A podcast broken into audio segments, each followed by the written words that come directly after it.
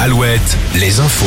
Avec Fabienne Lacroix, bonjour. Bonjour Arnaud, bonjour à tous. Pierre Palmade pourrait partir en détention provisoire. La Cour d'appel de Paris se penche en effet ce matin sur l'assignation à résidence de l'humoriste placé il y a huit jours sous bracelet électronique après l'accident qu'il a provoqué sous l'emprise de la cocaïne. Le parquet a fait appel de cette décision. Dans les Deux-Sèvres, un trafic de stupéfiants démantelé cette semaine dans le Bressuiret. Des perquisitions ont eu lieu au domicile de six suspects. Elles ont débouché sur la découverte de drogue et d'argent. Au total, 18 personnes plus ou moins impliquées dans ce trafic ont été entendues par les enquêteurs. L'une d'entre elles a été écrouée. À l'étranger, le président ukrainien Volodymyr Zelensky doit tenir aujourd'hui une conférence de presse un an, jour pour jour après le début de l'invasion russe. Le 24 février 2022, les troupes russes pénètrent au petit matin sur le territoire ukrainien.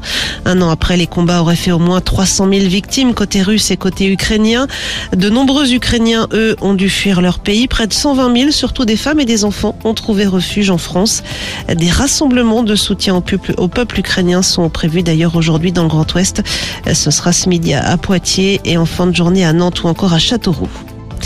Les sports avec le foot et un jeudi noir pour les clubs français. Nantes, Rennes et Monaco sont éliminés de la Ligue Europa. Les Canaries s'inclinent 3-0 face à la Juventus de Turin avec trois buts italiens signés du champion du monde argentin Di Maria. Rennes et Monaco sont sortis à l'issue des tirs au but.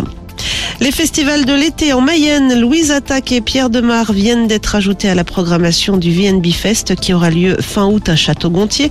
Le festival avait déjà annoncé la venue de Claudio Capeo, Isia et DJ Snake. Et puis autre festival au fil du son dans la Vienne qui accueillera cet été Angèle et encore Lorenzo.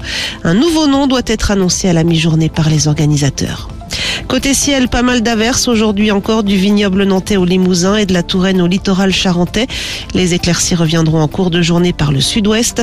Ciel plus clément en revanche sur la Bretagne où le soleil devrait faire de belles apparitions. La côte bretonne où le vent de nord-est souffle en rafale ce matin est prévoyé de 8 à 11 degrés pour les maxis cet après-midi.